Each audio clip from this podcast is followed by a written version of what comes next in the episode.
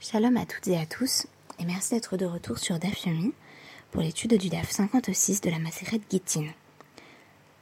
Le texte que j'ai choisi en guise de référence aujourd'hui n'est autre que La Vendetta, nouvelle d'Honoré de Balzac, qui illustre bien les implications tragiques du cycle de la violence et de sa répétition à l'infini jusqu'à la mort de presque tous les protagonistes concernés. Une vengeance c'est aussi ce à quoi correspond la dénonciation de la communauté juive par Bar aux Romains suite à son humiliation publique. En d'autres termes, la vengeance peut aller loin et d'un cas apparemment particulier ou singulier, on se retrouve rapidement dans une démultiplication des situations de violence. Tout commence dans le récit balsacien, lorsque Bartholoméo, corse d'une soixantaine d'années, rencontre Lucien Bonaparte. Bartholoméo voue une haine inextinguible à la famille Porta. Car dans le cadre de la logique de la vendetta, les Porta ont tué sa propre famille, sans exception, hormis sa femme et leur fille Ginevra. À son tour, il massacrera tous ses ennemis, Sept hommes, et un seul en réchappera, Luigi Porta. C'est sans compter sur l'histoire d'amour d'emblée condamnée qui se développera entre Ginevra et Luigi, dans une veine qui peut rappeler bien entendu Roméo et Juliette avec ces deux maisons ennemies. L'issue n'en sera pas moins tragique, et la vendetta ne se termine que lorsque le cycle de la violence débouche sur la mort. J'ai présenté hier le récit sur Bar comme une sorte de villain origin story. C'est-à-dire qu'il s'agit de nous relater comment Bar est devenu le délateur, le dénonciateur qui a causé la chute de Yerushalayim. Plus que cela, la focalisation du récit est en réalité sur les juifs, les spectateurs, les témoins, ceux qui n'ont rien fait, tandis que Bar était saisi de colère et décidé de mener à bien, de mener à bien sa vengeance. On se souvient que tout a commencé lorsque un homme anonyme a invité à une fête son ami Kamsa. Son serviteur retient mal la consigne et invite à sa place Bar Kamsa. Est l'ennemi de l'hôte. Lorsque l'hôte se rend compte de l'erreur de son serviteur, Barkamsa est déjà attablé. Il lui demande donc de partir.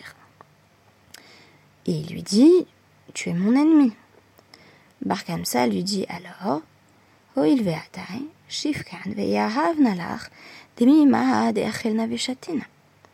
Écoute, maintenant que je suis là, laisse-moi rester, puis je te donnerai de l'argent.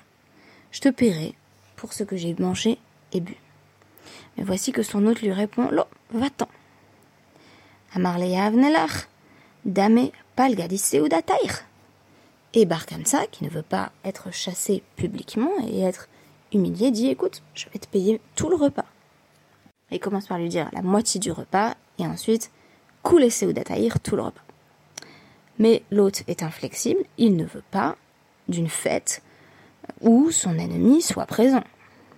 Alors on nous dit veokme veapke il a fini par le saisir et le faire sortir par la force.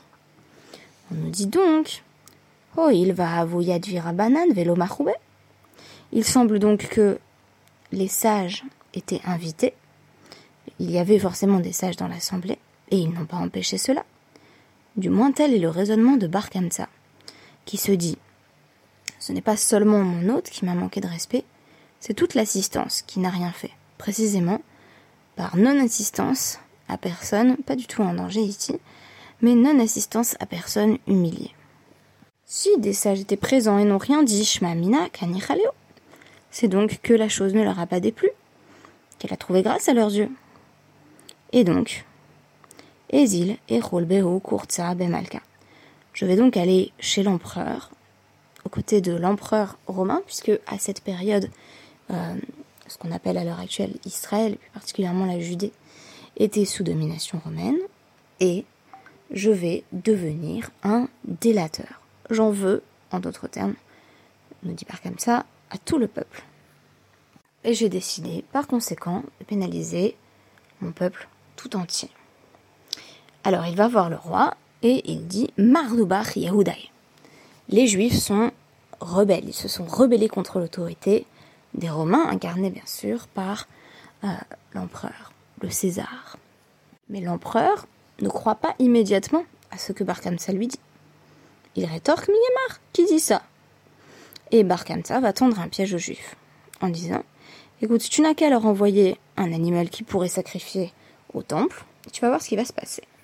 L'empereur fait donc parvenir aux Juifs un veau âgé de 3 ans. Et donc on nous dit, tandis que on était en train d'apporter le veau, euh, Muma euh, Beniv Sefatai. Barkamsa s'est arrangé pour que le sacrifice est un moum. Alors un moum, ça peut être un défaut physique, mais ça peut aussi être tout simplement une blessure. Un animal blessé ne peut pas être offert en guise de korban. Et d'aucuns disent que en réalité c'est aux yeux que Barkamsa a blessé l'animal. Évidemment, ici, le geste de Barkamsa est révélateur. Outre qu'il témoigne de sa ruse et du fait qu'il est prêt à aller très loin pour que le peuple juif soit puni, en l'occurrence anéanti, il faut relever le fait que Barkamsa s'attaque aux deux parties du corps qui, selon lui, l'ont lésé. D'une part, la bouche, ses lèvres qui l'ont chassé tandis qu'il ne demandait qu'à trouver une place. D'autre part, les yeux, les yeux de l'assistance, qui a vu et n'a rien fait. De là, Barkamsa déduit où Après tout, cette situation leur convenait. Et c'est ainsi qu'il va accuser l'ensemble des sages. À ce sujet, la Gemara précise que la blessure en question constitue un moum dans la loi juive, mais pas dans la loi romaine. De sorte que un animal qui serait offert euh, aux dieux par les Romains, qui aurait une blessure de ce type, serait considéré comme toujours cachère, si vous voulez. C'est-à-dire qu'on pourrait toujours présenter un animal de ce type. Barkamsa joue donc sur la différence culturelle qui va lui permettre d'accuser les juifs. Savour Rabanan, les Karouvé, Mishum Shalom Malchut. Les sages se sont bien rendus compte de la crise diplomatique qui se profilait et ils se sont dit que pour préserver la paix avec le gouvernement, c'est-à-dire en fait avec la nation qui les dominait, il serait bon d'apporter ce sacrifice. Mais un certain Rabbi Zecharia ben Afkolas va avoir le dernier mot, hélas, en disant mais non, mais non, ne sacrifions pas cet animal, car on penserait que on peut apporter des animaux euh, qui ont un moum en guise de sacrifice, des animaux blessés. Alors, les sages se disent, eh bien, on n'a qu'à tuer ça. Et comme ça, il n'ira pas dire que nous n'avons pas sacrifié l'animal en question. Et là-dessus, Rabbi Zecharia dit Yomru Tout le monde va se mettre à dire que une personne qui blesse, même sans faire exprès, son animal qui va être offert en guise de corban devrait être mis à mort. Et c'est ainsi que les sages n'agissent pas et laissent la délation se poursuivre jusqu'au bout. Rabbi Yochanan aura des mots qui ne sont pas tendres envers Rabbi Zecharia ben Afkolas, dont les nombreux scrupules ont, selon lui,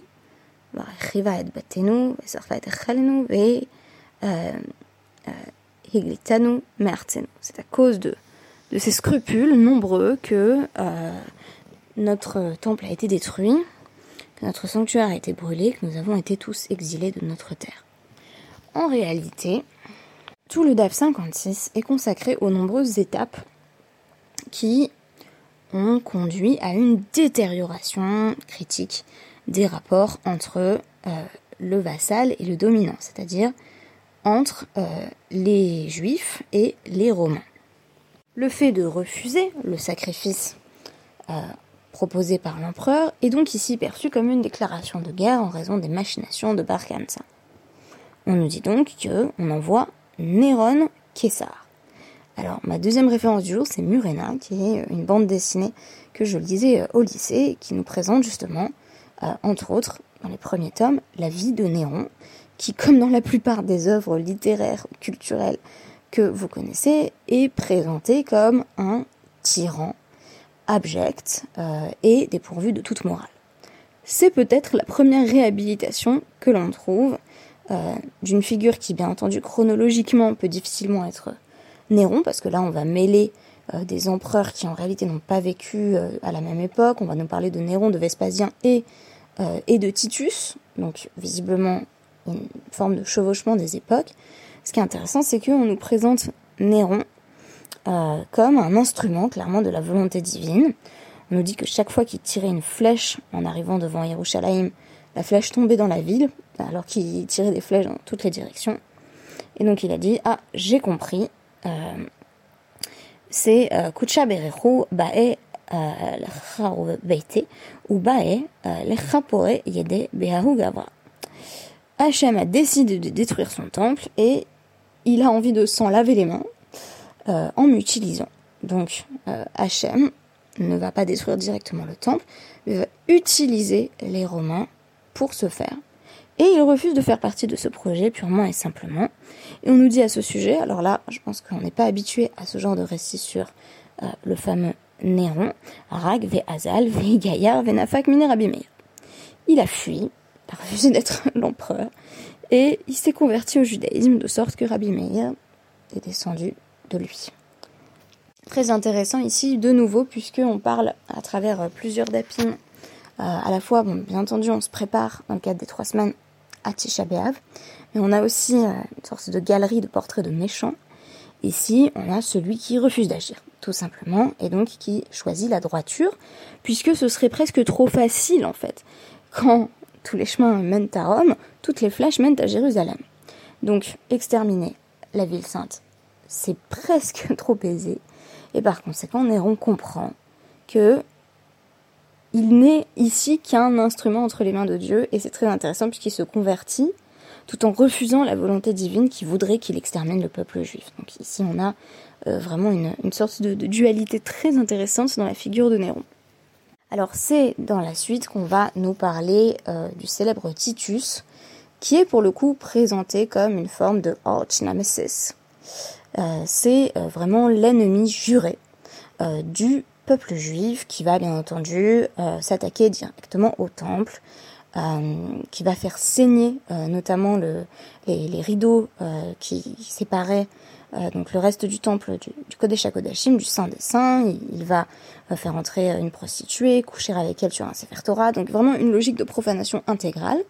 Et on nous dit que de par la volonté divine, le temple lui-même participe à ce pillage en révélant des kelim qui étaient, qui étaient jusqu'ici cachés.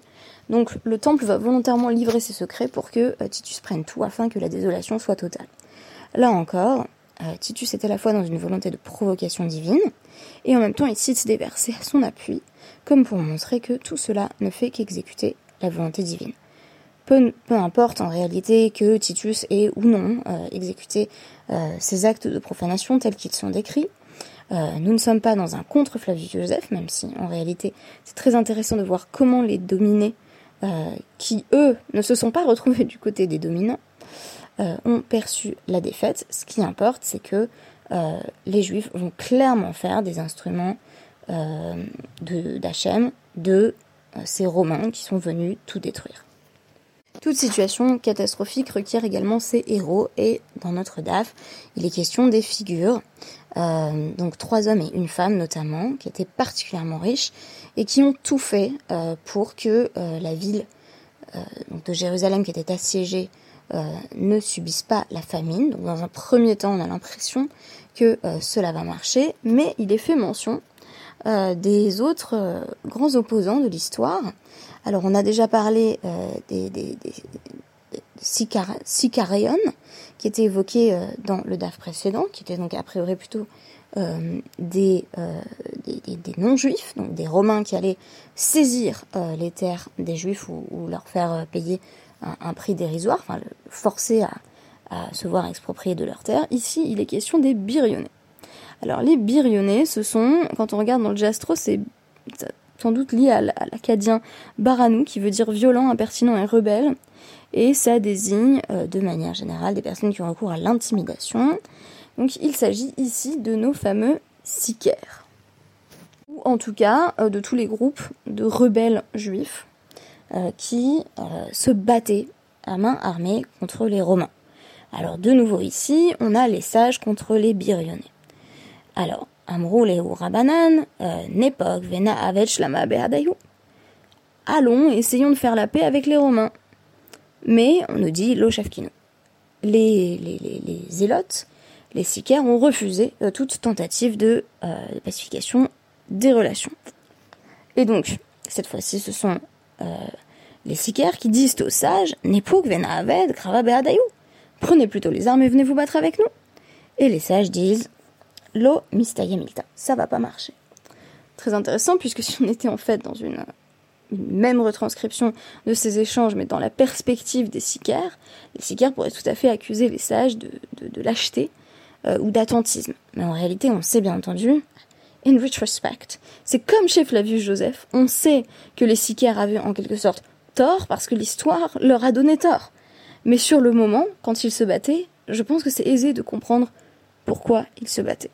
Alors évidemment, on va les noircir ici en nous disant euh, que euh, pour forcer, d'ailleurs c'est confirmé notamment par Flavius Joseph, entre autres, euh, mais par d'autres récits historiques également, pour, contraindre les juifs à se battre, toutes et tous, on nous dit que ce sont les sicaires eux-mêmes qui vont mettre le feu aux réserves de céréales, et donc, ve hava kafna, il y eut une grande famine. Donc là, on va nous décrire effectivement les implications tragiques de cette famine, qui sont aussi euh, des textes qu'on lit euh, à Tisha. Alors évidemment, on a une description euh, de cette grande famine, qui correspond d'ailleurs, bien entendu, en filigrane à la première invasion de Jérusalem. Donc dans les deux cas, quand le temple est détruit, on a la ville qui est assiégée, on a des pillages et on a cette famine qui se retrouve dans les deux cas.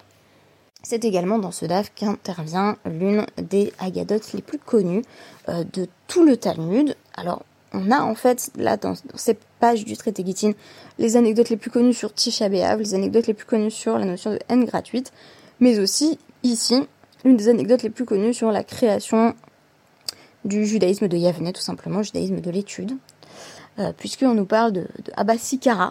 Alors là, on entend cette fois-ci le Siker, qui était euh, Rej Birionné de Yerushalayim, le chef des, des zélotes, en fait des sicaires de, Jérusalem, euh, et qui était de la famille de, de, Rabban Yochanan ben Zakkai. Donc Rabban Yochanan ben Zakkai le fait mander en secret et lui dit écoute, est-ce que vous pouvez arrêter euh, tout ce que vous faites et la famine? Et Abba Sikarin, qui est en fait le, chef des Sikaires, dit je suis totalement dépassé par mes propres troupes.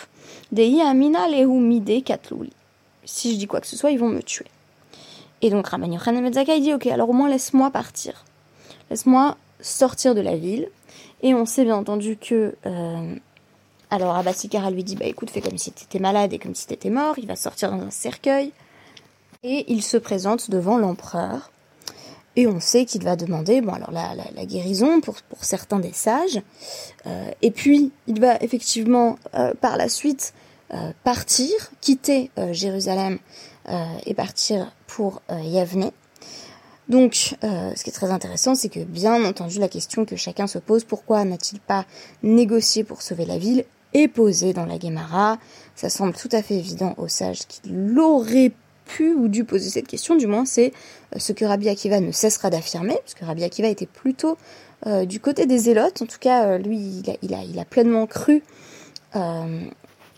dans la figure de, Bar Korba et dans la rébellion qui devait rendre aux Juifs euh, leur liberté. Donc Rabbi Akiva, on, a en lui un sage qui est plutôt du côté de l'activisme politique, euh, y compris euh, voilà, par les armes, ce qui n'est pas étonnant puisque Rabbi Akiva vient de ce monde en fait, ne vient pas du monde des sages, tandis que les sages vont se murer dans un pacifisme qui est un pacifisme défaitiste en disant on sait très bien que c'est pas possible d'obtenir plus, donc Rabban Yochanan Ben ne va demander à l'empereur que ce qu'il sait qu'il a une chance d'obtenir. Et en l'occurrence, euh, il s'agit de la santé euh, de certains de ses collègues, mais on sait également que euh, c'est sa propre survie qu'il va, assurer avec cette, méthode du cercueil, qui est, qui, est, très connue et qui symboliquement est souvent interprétée comme une véritable bah, une véritable perte, c'est-à-dire qu'on a un judaïsme qui meurt, pour qu'il y en ait un autre qui puisse renaître, il faut qu'il se fasse passer pour mort, mais évidemment, c'est tout ce judaïsme qui a été complètement axé autour de la Avoda, autour du temple, qui va véritablement mourir pour qu'il y ait autre chose qui puisse renaître. Alors, euh, souvent il y a des débats un peu vains. Est-ce que c'est mieux le judaïsme de Yavne, le judaïsme de l'étude, ou est-ce qu'en réalité il y a eu bel et bien une perte irréparable euh, et euh, on, a en quelque sorte une forme de pis ou de substitut dans notre judaïsme de l'étude. Ce n'est pas une question sur laquelle je souhaite prendre position. C'est évident qu'il y a une perte. C'est évident que Yavne c'est un substitut forcé euh, et pas la matérialisation d'un idéal. Et c'est également très important euh, d'analyser comment on en est passé de l'histoire d'un individu qui, s'est senti floué à un autre individu qui s'est senti floué, l'empereur lui-même, évidemment, en raison des, machinations de, de Barkamsa, et ensuite, euh, de vengeance en vengeance, c'est le peuple entier qui en pâtit avec les catastrophes que l'on sait. Donc j'évoquerai demain la question de la représentation des empereurs euh, romains euh, dans la Guémara, notamment à, travers le DAF 57.